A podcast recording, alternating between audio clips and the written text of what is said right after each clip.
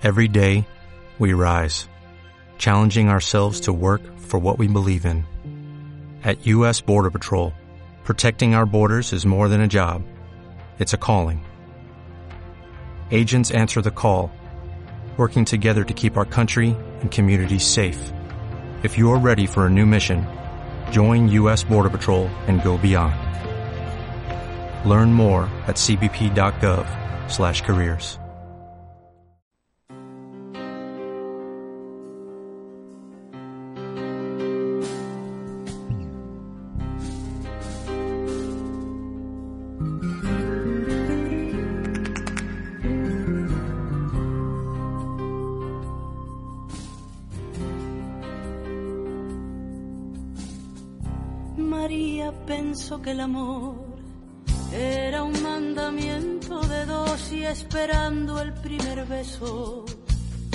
hace vieja ante el espejo y limpia su llanto, maquilla sus heridas y se le va la vida.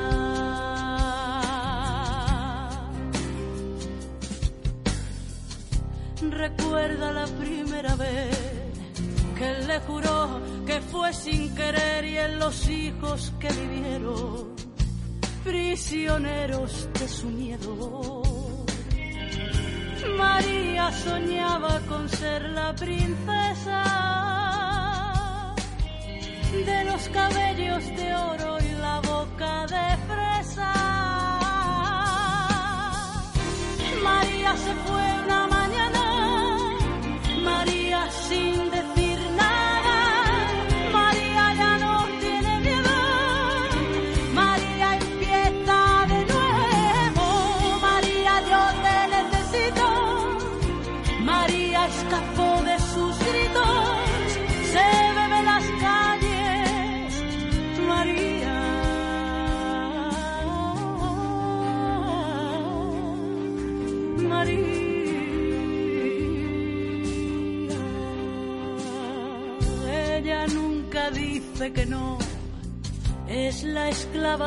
su señor, ella siempre lo perdona.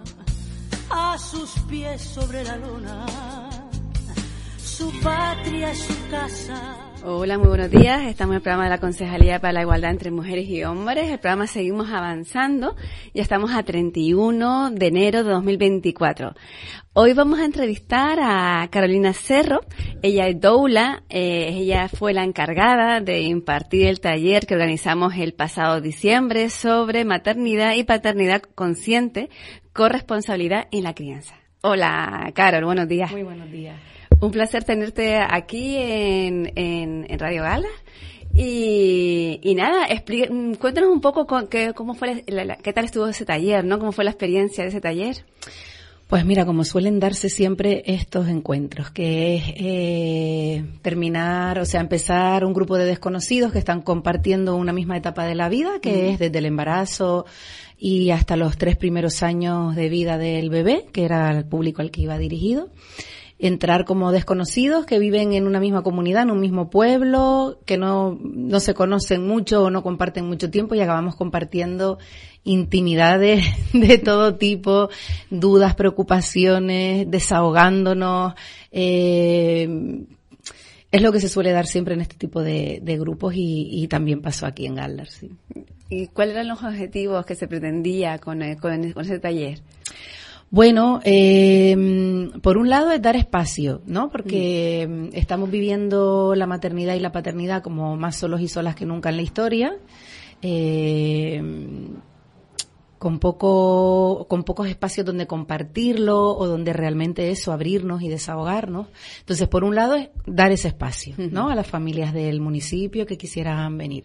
Por otro lado el, el hablar verdades como le digo yo. Dejar de, de lado esa maternidad de la película el bebé que ni llora ni mama ni esa maternidad rosa de Es verdad, Instagram no sí. donde no contamos las verdades y empezar a hablar de la realidad de, de lo que es un bebé, de conocer, hacer más cercano a ese gran desconocido que son nuestros bebés, que mm, pues hay un montón de tendencias culturales que nos alejan de las necesidades reales de, nuestros bebés y nos hacen pensar que, que ninguno lo está haciendo bien o que todos lo estamos haciendo mal, que todos tienen un problema, llora demasiado, pide brazos, no duerme, eh, quiere estar todo el tiempo encima mío, en la teta, etcétera, ¿no? Entonces empezar a dar, a normalizar lo que es el bebé real y lo que es la maternidad y la paternidad real. Y en base a todo eso, pues empezar a dar tranquilidad, ¿no? A, ver que nuestro bebé no es raro, que lo que tú estás haciendo no está mal, que nos pasa a todos. Eh, y bueno, redescubrir un poco esas necesidades para saber colocarnos mm, en la crianza y desde ahí darnos cuenta el gran peso que recae eh, de cuidados en, en las madres. Que si bien es cierto, hay una parte biológica Mm, contra la que no tenemos que luchar, pero sí tenemos que apoyar. Entonces, es despertar esa corresponsabilidad en los padres, esa paternidad consciente de mm, entender también cuál es su lugar para apoyar esta etapa de crianza.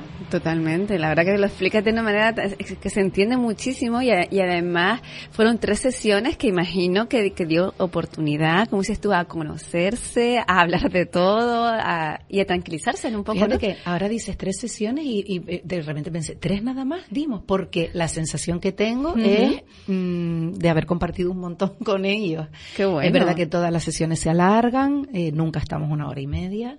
Eh, la, la, la, sensación que a mí siempre me queda es que se quedaría más rato, ¿no? Que, que todo es poco.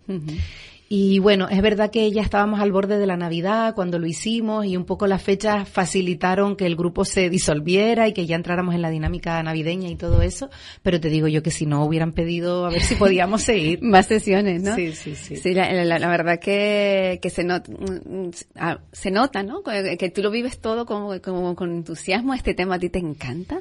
Sí. Y, ahora me, me, acabas de, dejar así pensando, en ¿por qué comentas que estamos en una época en donde se viven más solos y solos el tema de la maternidad y paternidad? ¿Por qué? Bueno, quizás porque si pensamos antiguamente, que a veces siempre tendemos a pensar que antiguamente todo fue mejor y no tiene nada que ver con eso, pero lo que sí es real es que no estábamos tan solos y tan solas, ¿no? Es decir, que la familia extendida vivíamos más cerca mm. de nuestras madres, nuestras suegras, nuestras tías, nuestras primas, el vecindario, el barrio, eh, eso aquí, ¿no? En otros lugares pues es la tribu, es como lo solemos, por eso utilizo mucho siempre esa frase de mm. criar en tribu, criar en comunidad, porque hay un refrán por ahí que dice que hace falta una aldea para cuidar a un, para criar a un niño, ¿no? Una madre sola con un bebé sola todo el día se vuelve loca, pero desde que estamos dos o tres juntas podemos estar atendiendo a cuatro o cinco niños y estamos estupendas. Entonces, eh, creo que se debe a eso, que nos apartamos, vivimos en pequeños apartamentos, a veces alejados de nuestras... Aquí todavía en el norte, todavía vivimos bastante cerca de nuestras familias, pero eh, hablo a veces con madres mm, con su maternidad en grandes ciudades y, vamos, mm, al borde del colapso, porque nada está creado para facilitar mm, el labor de, la labor de, de, la crianza, ¿no? No hay los tiempos, los espacios, los ritmos necesarios para una poder hacer esta labor tan grande eh, en compañía, con tranquilidad y con la paciencia que requiere. Totalmente. Eh, ahora me gustaría hablar un poco sobre la asociación que, que, que, no sé si la creaste tú, ¿no? Sí, a ver, eh, eh, Espacio Vida. Este, ya, la, lo dices tú, así. Espacio Vida se llama así y empezó siendo un espacio dentro de mi casa. Eh, ah, vale. Yo empecé a conectar con todos estos temas a través de mi propia maternidad, de vivir un poco, vamos, yo me he dedicado a otra cosa, no tenía nada que ver con esto. Estudié en su momento en la universidad empresariales, o sea, no tenía nada que ver, llevaba una academia de idiomas, eh, y bueno, a mí la maternidad como que me dio la vuelta como un calcetín, reorganizó mis prioridades de vida. Y la verdad es que me, mm, eh, me causó como mucha, mucho impacto conocer de primera mano las necesidades del ser humano cuando llega. ¿No? O sea, a mí eso, empezar a tener toda esa información, mm, surgió en primer lugar una necesidad de tener información y a medida que iba teniendo información, pues cada vez flipaba más y con, lo desconectados que estamos del bebé real y de lo que nos pasa a, las madres y a las familias, ¿no? Cuando, cuando llega un bebé. Entonces, bueno, de ahí surgió eh, pues los primeros meses de mi maternidad, las ganas de devorar información, el empezar a devorar información. Llegó a mí la figura de la doula, quise formarme como doula porque para mí era esa figura que daba respuesta a, a las carencias que yo había sentido del sistema. Tenía mi centro de salud, mi matrona maravillosa en el centro de salud, eh, pues como que la parte física de la historia estaba bastante bien eh, acompañada, pero toda la parte emocional era una locura. O sea, me sentía súper sola y desamparada en todo lo que yo estaba viviendo en primera persona, ¿no? Y descubro ahí la figura de la doula y siempre digo que nadie me tiene que convencer de, de de lo útil que es nuestra labor como doulas porque yo la necesité antes de saber que existía, ¿no? Vale. Entonces cuando descubro la labor de la doula digo, claro, es esto lo que falta, ¿no? Es un acompañamiento porque realmente pues no tiene fiebre ni puntos ni tensión alta, pero se te está moviendo el suelo bajo los pies. Vale. Y eh, eh, eso es lo que hace una doula. ¿Qué, qué hace una doula? Ya, ya que has sacado el tema así, ¿qué hace una doula?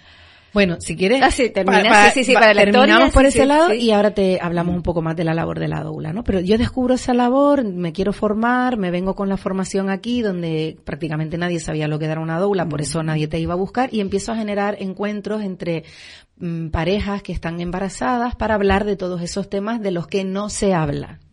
¿vale?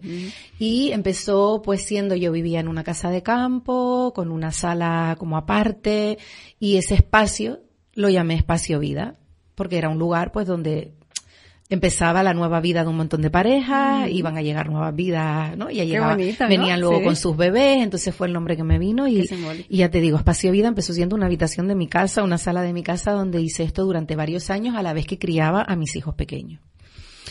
Mm, pasó de ser algo que hacía en mi tiempo libre o bueno, como un hobby, como algo que me llenaba muchísimo porque a la vez me acompañaba a mí misma como madre, a ser cada vez una función cada vez más principal y se transformó en una asociación en el momento en el que se une más gente al proyecto, ¿no? Ya no era solo una doula, eh, sino bueno, pues un montón de madres que habían pasado por esos grupos tenían sus profesiones unas eran psicólogas, otras eran fisioterapeutas, otras eran enfermeras, otras eran profes de yoga, otras eh, nutricionistas, otras, eh, en fin, mucha, mucha gente que podía aportar de una manera más holística y más amplia apoyo a las familias. Y de ahí sale ya la Asociación Espacio Vida con sede en, en, un local en Guanarteme, donde ya abrimos las puertas, ya mis hijos ya iban al cole, entonces yo ya tenía el tiempo y, y, bueno, eh, en eso es lo que estamos, ¿no? En, sí, pero llevas muchísimos años ya, ¿no? ¿Cuántos años ya? 14, ya 14, sí. Sí, es que llevamos... Es otro hijo mío, sí, para mí este proyecto es otro hijo que tiene vida propia además, porque yo a veces creo que va a ir por un lado, pero va por otro y... Y bueno, poco a poco también las instituciones han ido entendiendo la importancia de, del acompañamiento a, la comunidad, a las familias en esta primera etapa de la vida, situaciones de maternidad en riesgo, maternidad vulnerable. Hemos empezado a hacer proyectos pues para diferentes ayuntamientos, servicios sociales, consejería de educación, eh, igualdad. Y bueno, desde ahí pues se va ahora mezclando un poco nuestra labor digamos, privada con lo que oferta la asociación a las familias que voluntariamente o libremente buscan y se apuntan, con proyectos sociales que son una pasada porque son gratuitos para la sociedad y porque además tienen ese apoyo de, de las instituciones. Sí, claro, yo, yo quiero aprovechar para que expliques un poco más, porque claro, es que hacen tantas cosas, han hecho tantas cosas. Claro, porque yo, te iba a preguntar sobre los objetivos, pero ya más o menos has dicho, ¿no? Lo, que era, ¿no? Pero es verdad que actividades hacen muchísimas, claro, porque uno se mete en el, blog de ustedes y empiezas a mirar y empiezas a tener sobre todo porque, ya te digo, somos un, eh, eh, o sea, hemos intentado buscar colaboraciones con profesionales que puedan aportar diferentes cosas porque no todas las familias vienen buscando lo mismo. Entonces, eh, pues hay apoyo desde el embarazo, familias que vienen pues porque su primer bebé o porque para su primer bebé no buscaron ese apoyo y, tuvieron la carencia y ahora lo buscan para segundos o terceros, apoyo, acompañamiento en el parto, acompañamiento en el posparto, que es donde más abandonadas nos quedamos, ¿no? donde no hay nada previsto para apoyarte. Eh, formación en lactancia, pues fue algo que para mí fue fundamental porque porque acompañar los pospartos es ser testigo de la cantidad de dificultades que pasamos a veces para poder establecer una lactancia, ¿no? De el enorme porcentaje de mujeres que expresan su deseo de dar el pecho estando embarazadas y las que lo consiguen al final. Pues ahí hay algo que pasa en medio y es falta de apoyo, de información.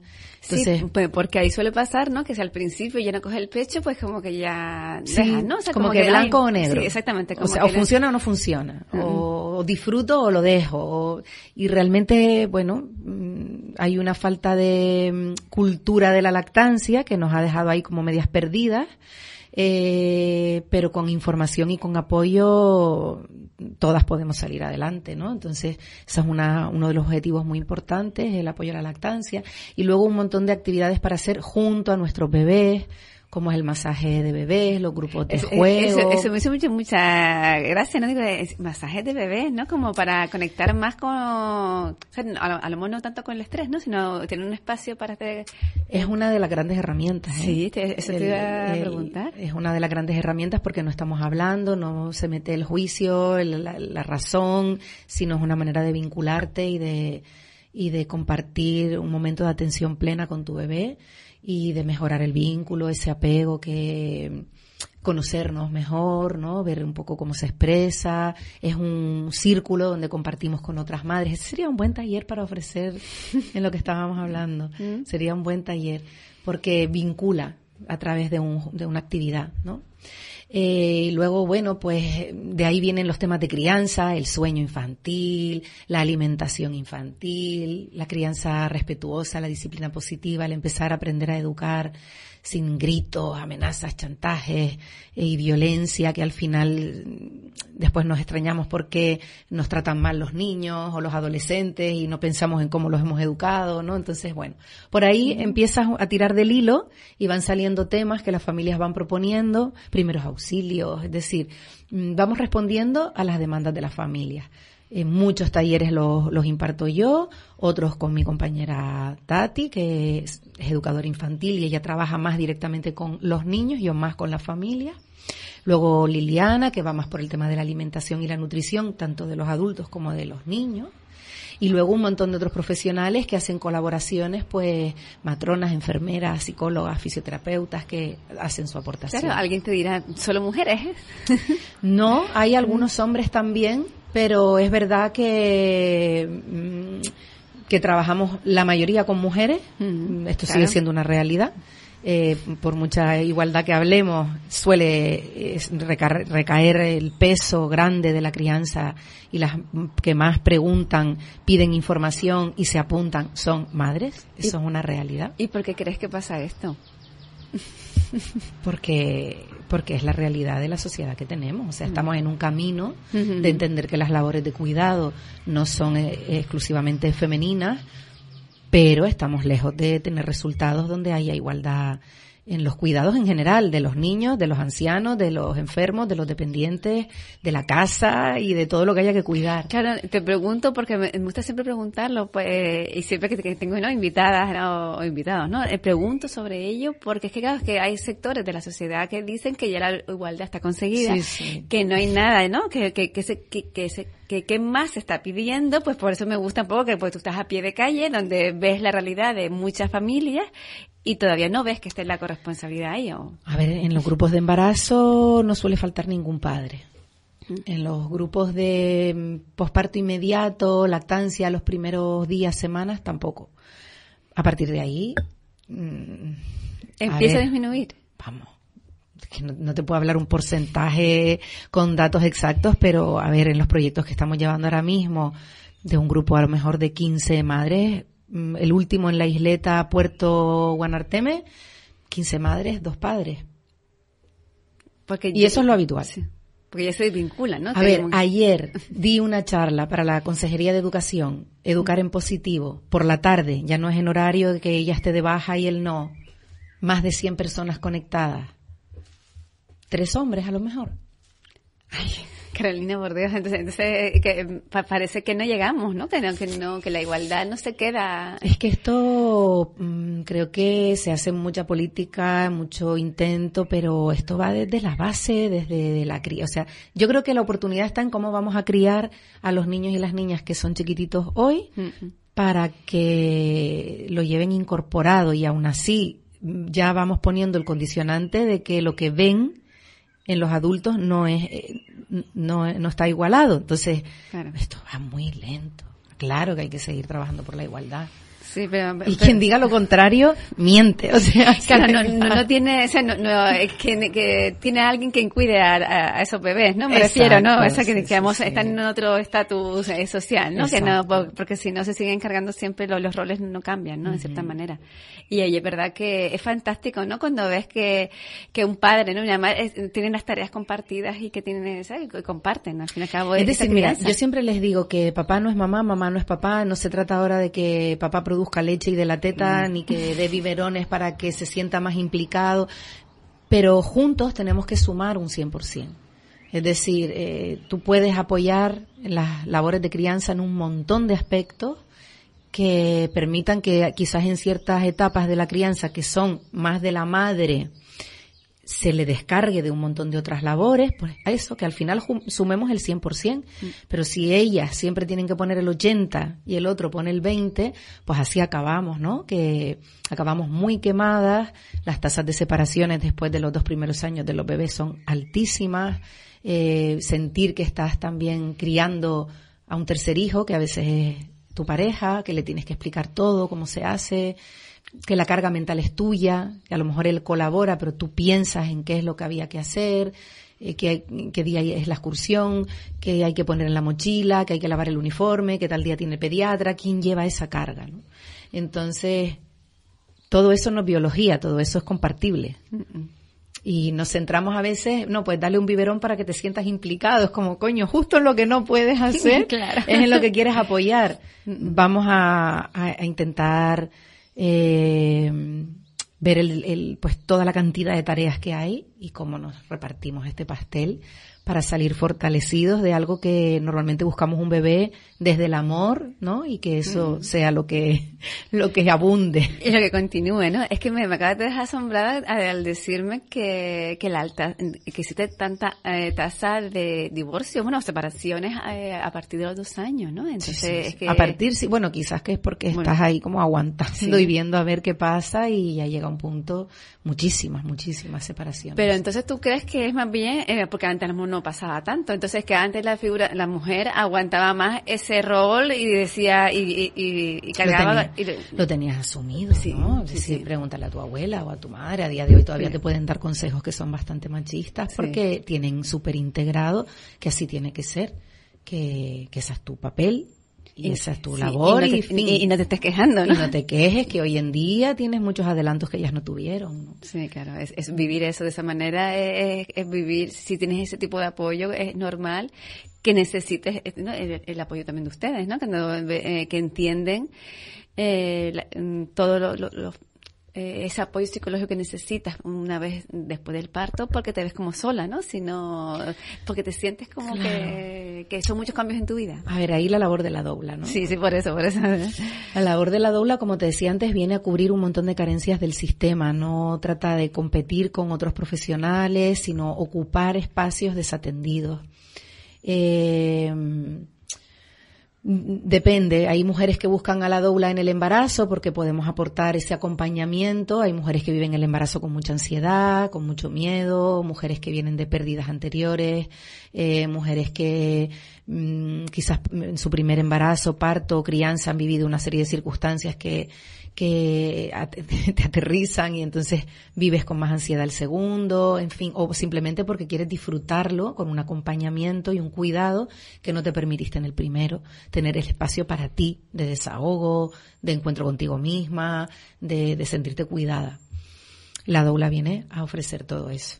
En el parto, pues sí, es una figura de, de, de, acompañamiento, del tú sí puedes, ¿no? Y del recordarte de toda esa fuerza y ese poder con una mirada, aparte de la logística, ¿no? De esos masajitos, de esos, eh, de ese, ese apoyo que te pueda dar, pues, en, en las cosas materiales, pero realmente es más una figura de apoyo emocional del, del tú sí puedes o de no estar sola, independientemente de que esté el papá también en, en, el parto con, o sea, yo casi siempre que estoy en un parto está también el papá y por momentos apoyo y acompaño a la madre y por otros muchos momentos apoyo y acompaño al padre que también está naciendo como padre en ese en ese evento, ¿no? que se da.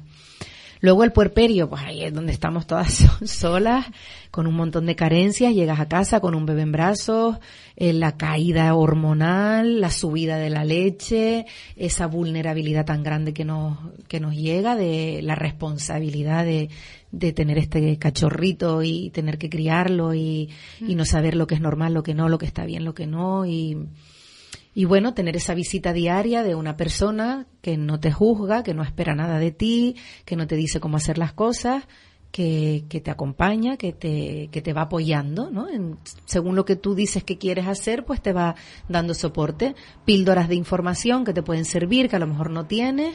Eh, acceso también a información contrastada, evidencia científica que no tienes. Oye, pues esto es normal, lo puedes leer aquí, mira esta página, mira este profesional y acompañamiento en esa soledad de que no te vuelvas loca, eh, acompañando el llanto de un bebé, sino que aprendas. O sea, es alguien que te acompaña mientras tú vas naciendo como madre también. Total, es que le, te, escucho y qué tranquilidad transmites, ¿no? Cualquier mujer que se encuentre en, esa, situación le encantaría tener a alguien hacia al, lado suyo, o sea, sí, sí, Yo creo que cualquiera que lo pruebe, porque a veces, a veces me encuentro justo ayer, a ver, el lunes tenía una sesión con una mamá que está a punto de dar a luz y me hablaba de su entorno y decía, es que mi familia no cree mucho en la, en la figura de la doula. Digo, claro, ¿qué piensan ellos que es la figura de la doula? ¿De qué creencias partimos? O a veces piensan que es un rollo muy espiritual chamánico o, hippie, ¿no? O a veces pensamos que es eh, ir en contra completamente de la ciencia y de la, de, de la evidencia y para nada. O sea, la, el papel de la doula está evidenciado incluso científicamente. Son dos famosos neonatólogos los que evidencian que el apoyo no sanitario de, de mujer a mujer hace que todo este proceso se viva con mucha más tranquilidad y bueno, mm, en el momento del parto se reduce la petición de analgesia, los partos se acortan, estás más relajada, la fisiología funciona mejor cuando te sientes acompañada que cuando no. Y en el posparto, pues hay mejor vinculación, más éxito en la lactancia, menos depresión posparto. Es decir, todo esto ya es evidencia científica en sí, eh, la existencia de, la doula. Lo que pasa es que, bueno, hay mucho mito, hay mucha, mucho miedo también, hay mucha desinformación y, y, y, bueno, pero yo tengo claro la cara de las madres eh, cuando las acompaño, los mensajes que recibo, eh, cómo llego, cómo están cuando llego, cómo están cuando se van y que llevo 14 años recibiendo llamadas de madres que buscan doula eh, en una isla, ¿no? Entonces, y bueno, y, llevo 10 formando doulas, es decir, esa es otra realidad, que hace 10 años arrancamos la formación de doulas y cada año hay un grupo de unas 15 mujeres que, que muchas, la mayoría son sanitarias a su vez, que buscan esa mirada de aprender a acompañar, sin paternalismo, sin juicio, sin, sin ir a decirle a nadie lo que tiene que hacer. Claro, de, otra forma, ¿no? Entonces la formación a doulas, pues te iba a preguntar sobre ella. Entonces ya, eh, tú tuviste que salir fuera de la isla, ¿no? Para formarte. Sí, yo me formé en Barcelona, que era, bueno, una de las escuelas con más experiencia y tenía que ir presencialmente una vez al mes, o sea, un gasto enorme, pero también me daba la vida. Yo estaba viviendo mi segundo embarazo, entonces era como sentirme rodeada de todas, éramos 37, o sea, ah, fue maravilloso. Y luego, pues algunos años después, junto con todos esos profesionales que colaboran dentro de la asociación, pues cada uno aporta de su lado y yo, yo llevo pues la formación en sí, la coordinación de la formación y también todo lo que es el acompañamiento. o sea, la labor de la doula la doy yo, pero luego hay mm, hay muchos otros perfiles profesionales que aportan su, su bueno, que dan su aportación, que aportan su experiencia y en que una doula puede eh, apoyar teniendo un poco toda esa visión holística. Tú creo que lo, lo has explicado muy bien, pero sí me gustaría que aclararas, claro, que no eres una matrona, ¿no? Entonces, ¿qué diferencia? Eh, eh, porque hay gente que puede creer que, que, estás en medio o que, ¿no? Pero para que se quede claro que están muy bien diferenciadas los roles de unas y de otras, ¿no?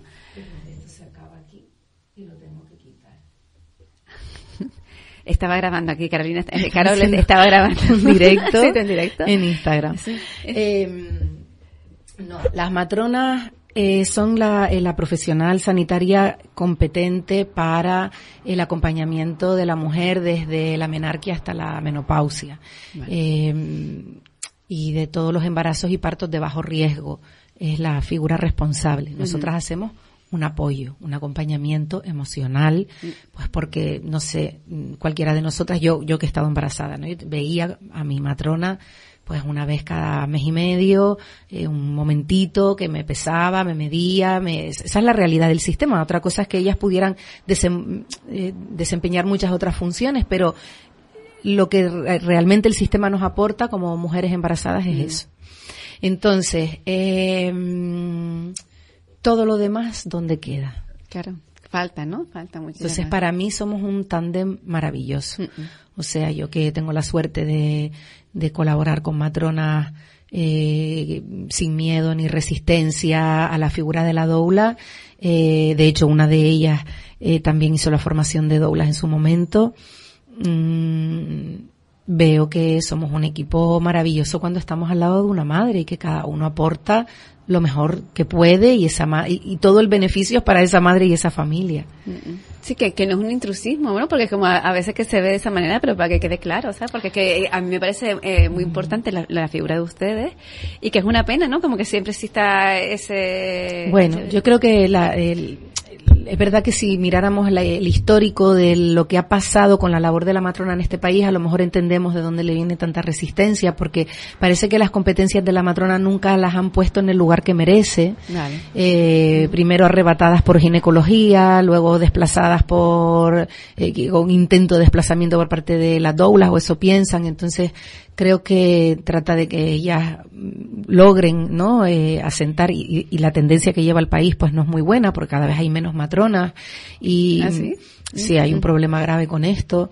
Entonces claro es como si encima ocupan una parte de la labor que hacemos no pues y luego no quita con que de repente haya habido algunas doulas eh, que se hayan extralimitado en sus labores pero no se puede juzgar a todo un colectivo por lo que hayan hecho una, dos o tres personas. Mm, También hay, bueno, eso puede pasar en cualquier profesión. Sí, sí, totalmente. Mm.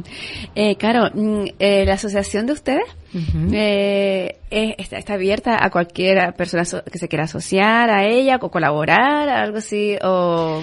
Bueno, nosotros empezamos siendo una asociación de familias y profesionales, todos juntos, y eh, ahora mismo los asociados somos profesionales. Ah, vale porque a la hora de tomar decisiones y de elaborar proyectos, pues es muy difícil estar, una asociación tiene una manera de funcionar, ¿no? Y hay que mm. contar con todo el mundo, entonces es súper complicado en la práctica. Entonces ya llevamos muchísimos años que los asociados somos profesionales los profesionales que trabajamos directamente en la asociación. Luego hay socios colaboradores y luego hay familias que se benefician de todo lo que ofrecemos. Claro, de, todos los servicios, ¿no? Que, que, que por ahí. Eh, ¿Cómo se puede contactar con ustedes? Bueno, pues hoy en día lo más fácil son las redes sociales, ¿no? A través de Instagram, que ahora mismo movemos mucho, eh, mi perfil que es eh, arroba carol.doula las palmas, doula, que parece que mucha gente piensa que es mi apellido, carol.doula las palmas, o arroba aso, de asociación, aso.espaciovida. Vale. También yo creo que si pones en Google Asociación Maternal Espacio Vida, eh, te va a aparecer el Instagram, el Facebook, el blog, el Todo estamos, estamos, a ver si acabamos ya porque es un trabajo eh, de locos, el, la, una página web nueva y súper bonita donde va a estar todo más claro, pero es que a veces no damos para más, o sea, es que estamos o en el día a día o creando contenido, ¿no? Y, y se nos va más en el día a día que en toda esa parte más virtual. Así que eso lo vamos dejando siempre y relegando para el final. Y yo confío que antes de que acabe el curso salga esa web. Eh, ah, qué bien, bueno, estaremos atentos a, a, esa. Y, mm, ¿Qué actividades tienen, eh, en, bueno, en marcha me refiero, ¿te tienen o, nuevos proyectos que tengan ahí? Eh, bueno, el apoyo al embarazo, el parto, el posparto y la lactancia es algo que está siempre. Vale. Una mamá que esté embarazada, que acabe de parir, que tenga dudas con la crianza, siempre nos puede contactar y hacemos sesiones privadas con la familia tanto presenciales en nuestro espacio como a domicilio, porque una mamá recién parida, pues vamos nosotros a casa como online, porque cada vez hay más gente que nos llama desde fuera y, a ver, que esta semana me hice una sesión con una madre en Florida. O sea, que es como, hola. ¿Cómo no? Qué curioso. Sí. Claro, porque puedes hacerlo online, claro. Todo claro, lo hacemos online porque porque bueno, al final creamos ese espacio que en un primer momento es como frío, pero después de 10 minutos hablando ya no sabemos dónde, es como si estuviéramos una al lado de la otra, ¿no? Y realmente funciona muy bien. En el confinamiento nos quedó claro que, que funcionaba muy bien y se podía. Y luego eh, estamos llevando ahora mismo varios proyectos, uno eh, con el Ayuntamiento de Telde, eh, en el barrio de Ginamar, con las familias de, de Ginamar y Telde, que se llama mm, Criar en Comunidad, em, donde tenemos un grupo de juego y, espacio de atención individual también. Luego, a través de servicios sociales del Ayuntamiento de Las Palmas, estamos llevando un proyecto que va recorriendo los distintos distritos. Ahora acabamos de terminar la isleta Puerto Guanarteme y empezamos con Distrito Centro y Distrito Ciudad Alta, con todas las, madres y padres de, de esos barrios, que son un montón, eh, en Miller Bajo. Nos vamos a estar reuniendo una vez a la semana, lo mismo que hicimos aquí, pero durante 12 semanas. Qué bueno. ¿Y mm, qué más tenemos ahora? Con la Consejería de Educación, que estamos haciendo unos cursos gratuitos, son en directo y online todos los martes a las 5 eh, de Educar en Positivo. A lo que comentabas que, se está conectando muchísima gente. O sea, nunca ningún curso de la consejería había tenido tanta participación. Es que es un tema bastante interesante y la gente demanda mucho ese tipo de, mm. formación. Hay, eh, hay muchas cosas interesantes, pero no es fácil eh, tener ese alcance de, de que la gente haga, o sea, estamos como acostumbrados a que la información sea todo rápido y, y las sesiones están durando hora y media. O sea, ayer a la hora y media les propuse quedarnos 15 minutos más para acabar el tema y todo el mundo que sí. y que sí, pues sí, tienes razón. que, hay, interés. Yo, yo estoy alucinando. Mm, mm. Y empezamos las conferencias, que ya tuvimos un ciclo de conferencias con la Consejería de Educación dirigidas a las familias de infantil de 0 a 6 años. Eh, estuvimos en Gran Canaria, Fuerteventura y Lanzarote y ahora la semana que viene empieza Tenerife, el hierro, la palma y la gomera. Qué bueno. Así que, entretenidas. A, mí, por ejemplo, hay una actividad que, que, me gustaba mucho, o que, que, la vi, que era el grupo de, mujeres de, lactancia, o grupo de lactancia, algo así.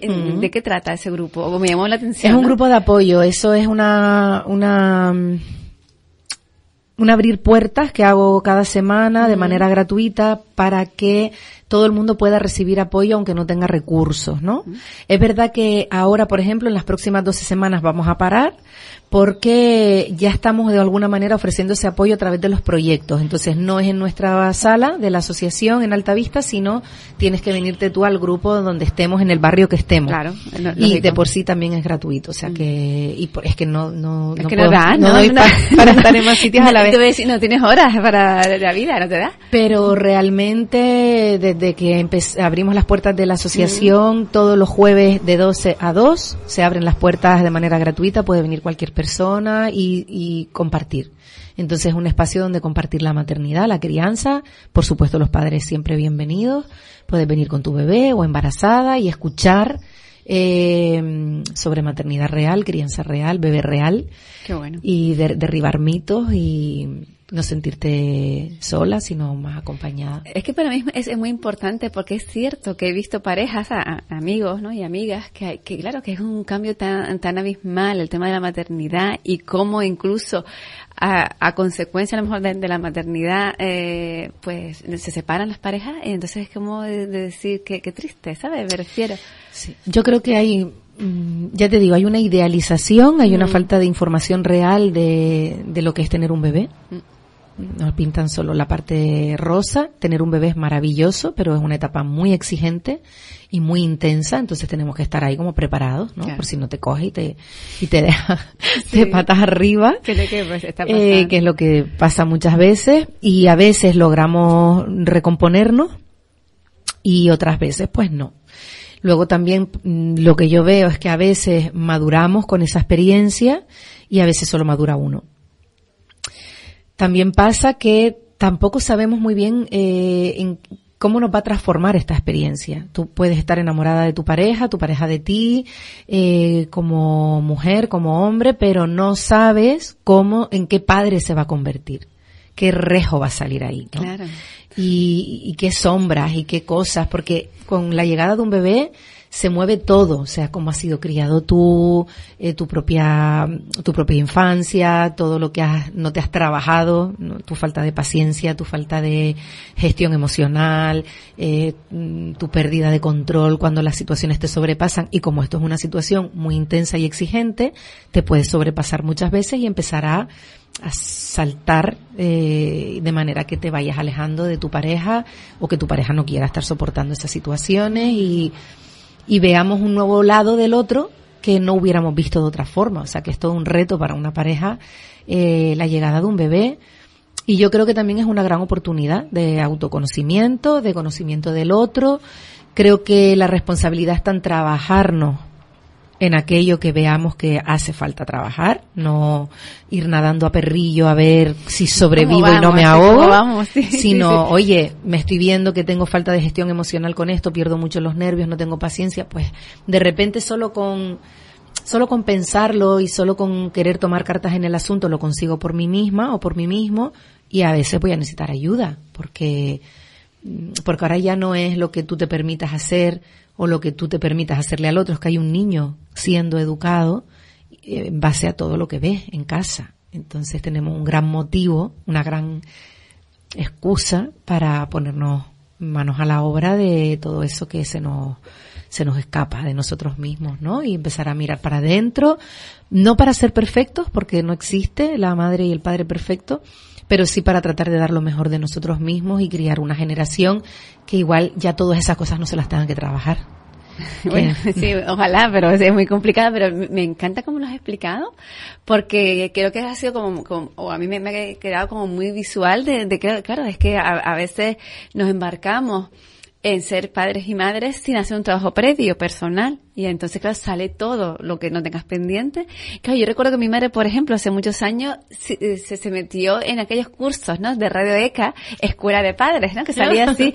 Y ella siempre, recuerdo que, claro, que, que creo, creo que se lo planteó a mi padre voy a comentar aquí una intimidad. y mi padre nos dijo como que no, está interesado, ¿no? Como que no. Y entonces mi madre dijo, pues bueno, entonces cualquier tipo de decisión que yo tome, tú lo vas a respetar, ¿no? Si no Qué viene... grande tu madre. Sí, la verdad es que, es que, y es verdad, y fue mi padre, eso totalmente lo respetó en cierta manera y, que, eh, y, y, yo creo que por eso a lo mejor no hubo ese tipo de contradicciones que vemos hoy en día, ¿no? En que uno dice una cosa, otro dice otra, ¿no? Entonces en ese caso, pero la verdad. se lo, se lo digo mucho a las familias que es como, a lo mejor viene, voy a, poner la situación real, ¿vale? Que es que viene ella, se informa, ella se lee el libro, ella viene a talleres, ella forma parte del grupo, ella comparte con otras familias y viene y de un momento dice, pero claro, es que mi marido eh, resuelve las cosas pues de otra manera, eh, se siente retado por un niño de dos años, acaba pegándole un grito, o cree que la torta es el camino, porque así se ha hecho siempre y tal.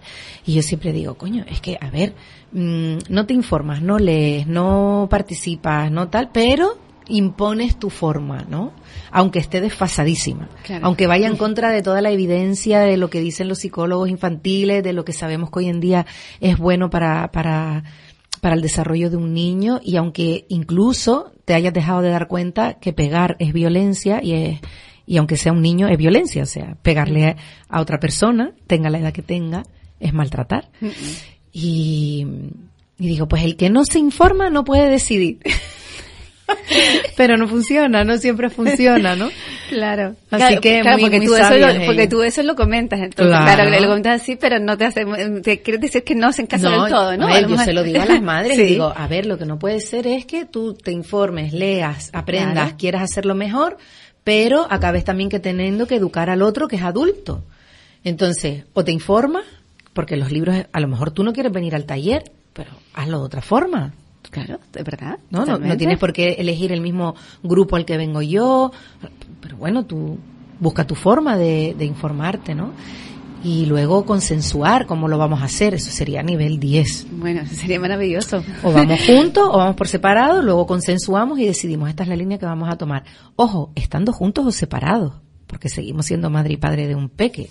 Cuando ya nos separamos, ya, Claro. vamos, Es complicadísimo, me imagino. ¿Sabes? Eh, bueno, me imagino, no, lo, lo veo, ¿no? En el trabajo que tenemos, como a veces lo peor que hay es los me- mensajes contradictorios, ¿no? Que uno dice una cosa, otra- la otra persona dice otra cosa, y cuando encima están separados todavía es peor, ¿no? Porque hablas mal de, de la otra persona. O sea, Bueno, y ya al margen de que hables mal, es que llevemos líneas completamente diferentes o que para ti, yo qué sé, estés cuidando, por ejemplo, la alimentación y el otro, eh, pues, dejarte a darle galletas, ¿no? A los Claro. peques, por ejemplo, o que estés cuidando cómo te expresas para que ellos no aprendan a repetir lo mismo, porque los niños son esponjas y tú eres un espejo, ¿no? O sea que ellos lo chupan todo, entonces tú estés cuidando y el otro eh, no tenga gestión emocional, se desborde con poco, use los gritos, las amenazas, los chantajes, eso es bastante frustrante. Eh, fíjate que los niños yo cada vez pienso más que no es tanto el daño hacia el niño en cuanto a esa contradicción, porque el niño va a tener dos modelos, mm, en un momento dado puede repetir lo que hace uno y lo que hace el otro, pero a la larga va a ver dónde se siente mejor, con quién se siente más escuchado, con quién eh, siente que puede, en quién puede confiar, quién tiene reacciones que no le gustan, quién tiene capacidad de escucha, y ellos solo después van a ir eligiendo dónde se encuentran mejor para qué cosa, ¿no? No quiere decir que te quieran más o te quieran menos. Pero sí que si este siempre reacciona a lo bruto y este otro me escucha y, y trata de ser comprensivo, ¿dónde vas tú a ir a descargarte? Y a medida que van llegando etapas más delicadas como es la adolescencia, pues todo lo que se haya sembrado se va a recoger, ¿no? Eh, no, no pretendas que confíen en ti si tú no has sido una fuente de confianza. Entonces, bueno, eh, esto yo creo que como madres y padres el gran reto sería estemos juntos o separados, informarnos, podemos elegir canales diferentes, pero vamos a actualizarnos, ¿no? Vamos a trabajar en nosotros mismos, en aquello que tengamos que trabajar para no repercutirlo en un niño pequeño y consensuar cómo lo vamos a hacer y, y tener una línea. Si no, pues pues pasa lo que pasa, que mucha gente acaba tomando caminos diferentes o no queriendo convivir en ese mismo espacio mm, porque sientes como mucha incoherencia. Claro, pero es que eh, ahora me estás haciendo tú reflexionar con lo que me estás contando. Claro que es, es muy difícil. mm, a ver, eh, si una persona, ¿no? Uno de los dos normalmente me estás diciendo que es la, la madre, la, la, la- que suele formarse, ¿no? Sí, no se puede decir que sean todas siempre en todas las familias, cada familia es un mundo, ¿no? Y hay padres incluso que ella es la que más se lo tiene que currar porque él ya está afinado. Claro, o sea, él ya claro. tiene, por lo que sea, pues una capacidad de escucha, una paciencia, una conexión, una tranquilidad, que a lo mejor no necesita tanta información, pues ya, ya viene conectado, ¿no? Totalmente. Eso también lo veo, sí. Claro, eh, yo lo que me planteaba era que, claro, que con razón, si, si las, las mujeres están tendiendo más a la formación, a, a sentirse preparadas y demás, después cuando ellos no lo hacen, tanto sea porque algo ya estén formados, o sea, pero bueno, pero Sí. o, o que no lo hagan, existe una descom- eh, existe esa descompensación total que por eso después empiezan, me imagino que las Claro. peleas entre ellos, ¿no? Y entonces llega un momento en que ya no, no hay afinidad ninguna, por eso tanta eh, índice de separación, ¿no? Por eso sí. Es decir, es que no, yo lo que escucho muchas veces o incluso he podido llegar a sentir a veces es que tienes como que educar a dos hijos y tienes que educar al adulto también en cómo reacciona, en cómo se expresa, en cómo, en cómo debería manejar un conflicto y eso es agotador porque si de, de repente tienes un hijo, no tienes dos, o tienes dos, no tienes tres, ¿no? Entonces es agotador porque tienes que estar eh, explicándole también al adulto, el adulto puede encima molestarse, ¿no? Y decir, ahora no seas mi madre, o no me vengas a explicar cómo yo tengo que hacerlo, y es- la verdad es bastante ah, eh, desgastante, sí. Bueno, Carolina, para ir acabando, pues ya, es que la verdad que, que al final te, me he aprovechado de ti, porque ya van a ser ellos la una de la tarde ya, que ya... Yo encantada, ya lo sabes, cuando quieras repetimos. Y además que, se nota que ese tema te encanta, ¿sabes? Que se te nota cuando alguien vive muchísimo, ¿no? Este tema. ¿Qué, mm, ¿Qué habría que hacer? No, yo, yo creo que lo has estado explicando, ¿no? Pero para que todo esto, para que todo funcionara mucho mejor o para que no hubiese algo tanto índice de estas separaciones que se están existiendo, ¿qué habría que hacer en cierta manera? ¿O qué opinas tú que habría que hacer? Hombre, yo creo que mm, un poco lo que estamos hablando, ¿no? Mm. De, yo creo que la preparación es fundamental antes de que llegue el bebé eh, que, dejemos de ser, de o sea, dejes de poner la responsabilidad en que ella lea, se informe, vaya a cursos, que tú vayas también y siempre vas a aprender cosas, que te ocupes de lo que tú tengas que trabajarte, cada uno luego tendrá que trabajarse lo suyo, eh, que no perdamos esa conexión, esa sintonía de, de estar pendientes uno del otro, de no tratar de ser el otro, sino de entre los dos sumar ese 100%, ¿no? De ver que no estás depositando toda la carga, las decisiones, la carga mental de todo lo que hay que hacer eh, en, en, uno de los dos, sino que los dos se sienten, o sea, yo, yo creo mucho en la asamblea familiar que es una forma. Cuando no tenemos el hábito en el día a día, pues hay que sentarse una vez a la semana y decir, a ver, ¿qué tal la semana? Pues mira, yo, y, con, y en ese espacio se puede hablar claro, ¿vale? Yo me estoy sintiendo muy sobrecargada o muy sobrecargada, yo siento que me estoy ocupando de todo, yo no tengo espacio para esto. ¿Cómo lo hacemos la semana que viene? Pues mira, sí, asado, cogemos las agendas y... Mm, el número de tareas que tenemos, intentar desgranarlas al máximo y repartirlas hasta que se convierta en algo que fluye, porque tampoco eh, vamos a estar haciendo esto así por orden del día semanalmente, pero sí hasta que ya cojamos una rutina donde eh, evidentemente, si ella está gestando, o sea, en el momento en el que yo, mi cuerpo, es el que gesta, pare y amamanta, aquí la igualdad ya no existe. O sea, eh, hay, hay, una de las dos que está cargándose con un montón de esfuerzo físico, emocional, eh, donde estás poniéndolo todo. Mm, entonces, ¿qué tareas me puedo liberar? ¿no? Porque igual necesito descansar un poco más, igual necesito no encargarme ya de tantas cosas, y que sea equilibrado, o sea, que no haya mm, una madre para todos en casa. A nosotras también esto nos lo tenemos que trabajar nosotras. Totalmente, te entiendo. ¿Vale? Que es como si delegas, deja que el otro haga lo que tiene que hacer, no estés encima, ¿no? O sea, que a veces nos gusta ser la, asumimos el papel de madre, madre de todos. Y eso está bien, a lo mejor lo lleva bien un tiempo, pero pasado un tiempo, eh, ni siquiera es como muy, ay, a ver cómo te digo, ni siquiera, mm, ni siquiera te enamora mucho eso de tu pareja, tenerlo como otro niño, ¿sabes? O otra niña.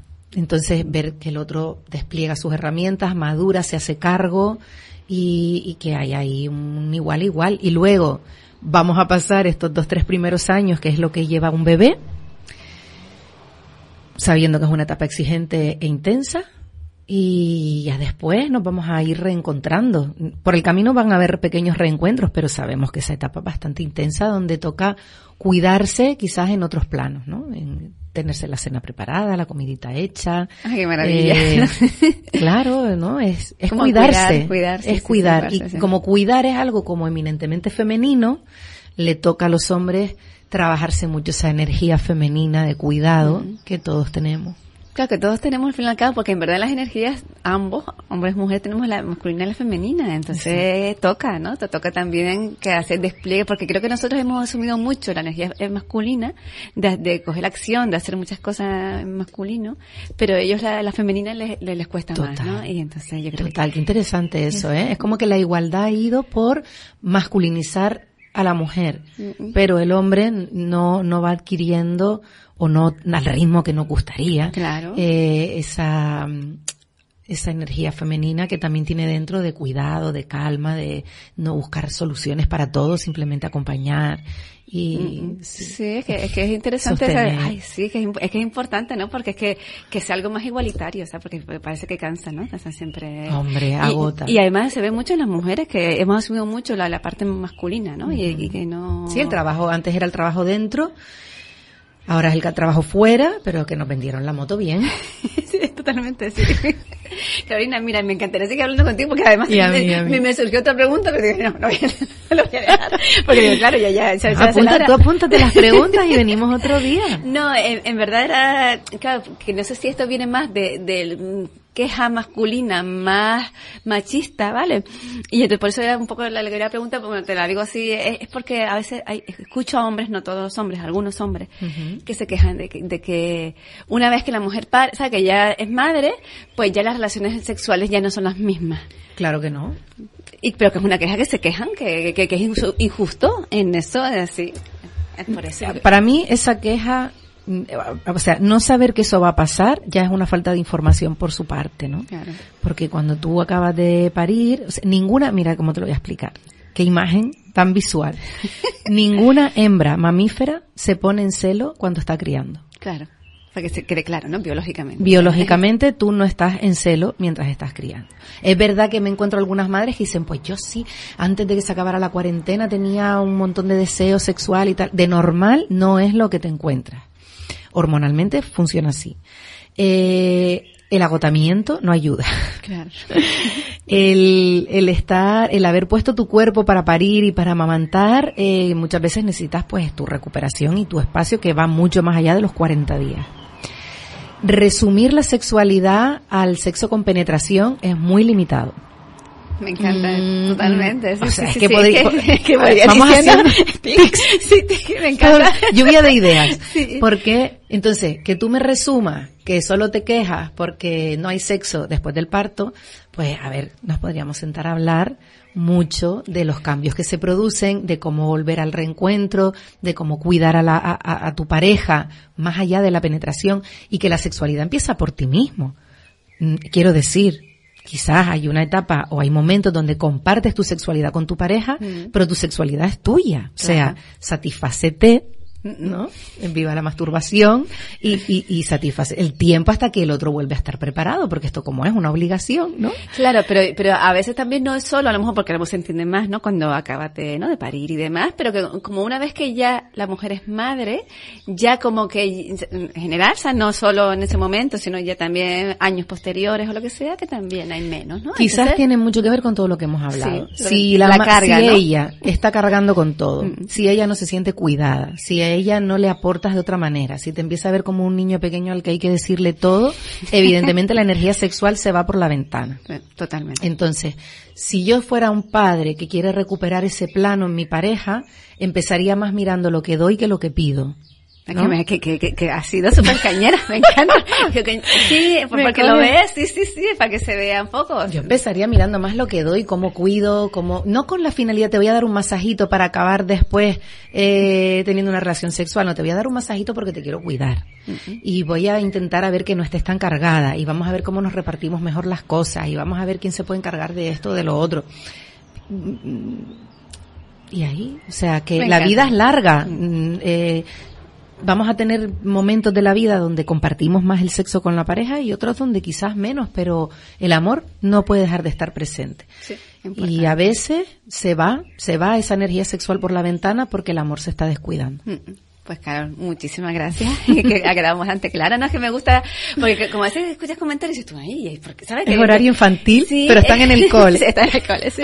Pero para que quede claro, ¿no? También para que se entienda, ¿no? Porque no es que la mujer, mm, eh, porque hay gente que a veces dice, no, porque la mujer lo que uno quiere es tener hijos y una vez que los tiene, pues ya se olvida de la otra parte. Entonces, como dices tú, no. Hay mucho más que eso. Bandera red flag, o sea, bandera roja. Si oyes a una, no puede ser eh, una persona que en estos tiempos dice eso, es como, Dios mío, qué poca reflexión, qué poca información, qué poco amor. Totalmente. yo creo que es importante que se tenga eso en cuenta.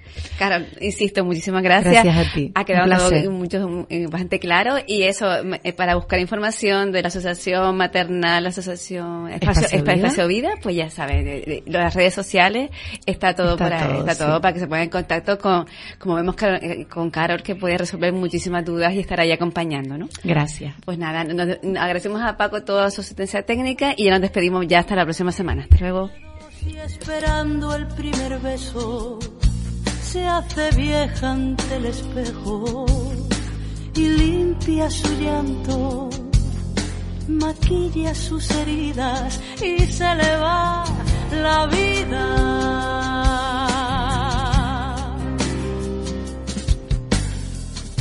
recuerda la primera vez que él le juró que fue sin querer y en los hijos que vivieron prisioneros de su miedo. María soñaba con ser la princesa de los cabellos de oro y la boca de fresa. María se fue 新的